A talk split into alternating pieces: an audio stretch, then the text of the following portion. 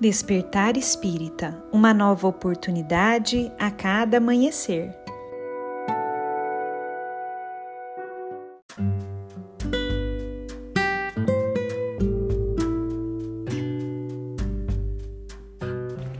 Sejam todos muito bem-vindos, amigos queridos, para mais um Despertar Espírita. Aqui quem fala é a Lívia e hoje eu trouxe para nossa reflexão um texto de Emmanuel, psicografado por Chico Xavier e que foi publicado em um livro chamado Abençoa Sempre. Esse texto se chama Dádivas Ocultas e nele Emmanuel nos diz o seguinte. Recorda a caridade oculta em que te equilibras, por amor da providência divina, e não desdenhes auxiliar sem repouso para que teus passos não se percam nos labirintos da ingratidão. Desde o alicerce do templo da carne em que te refugias, ampara-te o Senhor de mil modos. Não há preço amoedado para o colo maternal em que se plasma o corpo.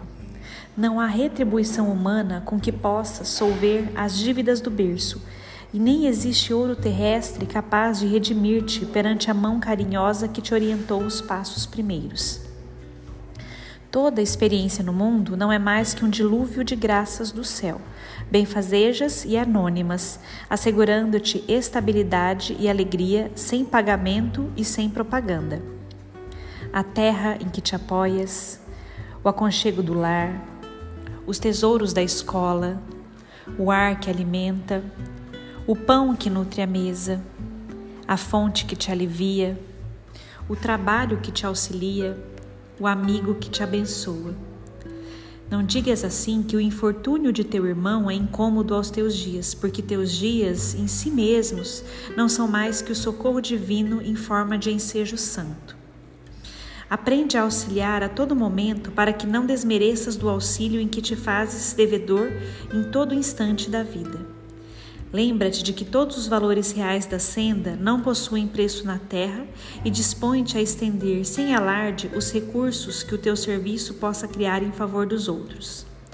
Sobretudo, não cobres o imposto do reconhecimento a quem conduzas a migalha de teu consolo, entendendo que o erário divino nunca te reclamou gratidão pela assistência contínua com que te assegura a bênção da própria marcha. Não ouvides assim que o universo é o eterno doar-se de nosso Pai e que, cerceando a corrente divina do amor em seu fluxo infatigável, a pretexto de atender nossos inferiores caprichos, nada mais fazemos que impor ao organismo excelso da vida a cristalização de nossa própria sombra, fugindo à glória da luz e decretando para nós mesmos longos períodos de reajuste no vale tenebroso da purgação e da morte.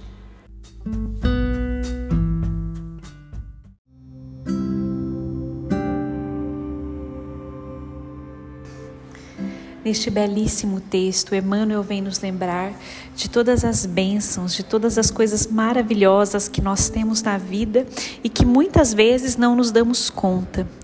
Nos lembra como é importante mantermos em movimento esse fluxo divino do amor, recebendo, mas também servindo ao próximo para que possamos assim caminhar com mais serenidade.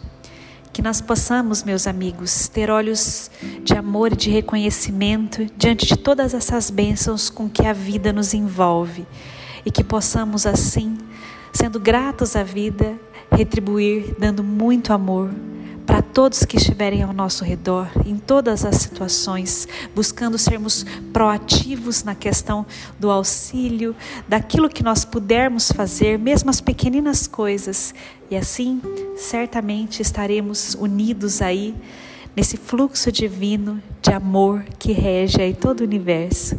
Um grande abraço a todos e nos encontramos na próxima reflexão.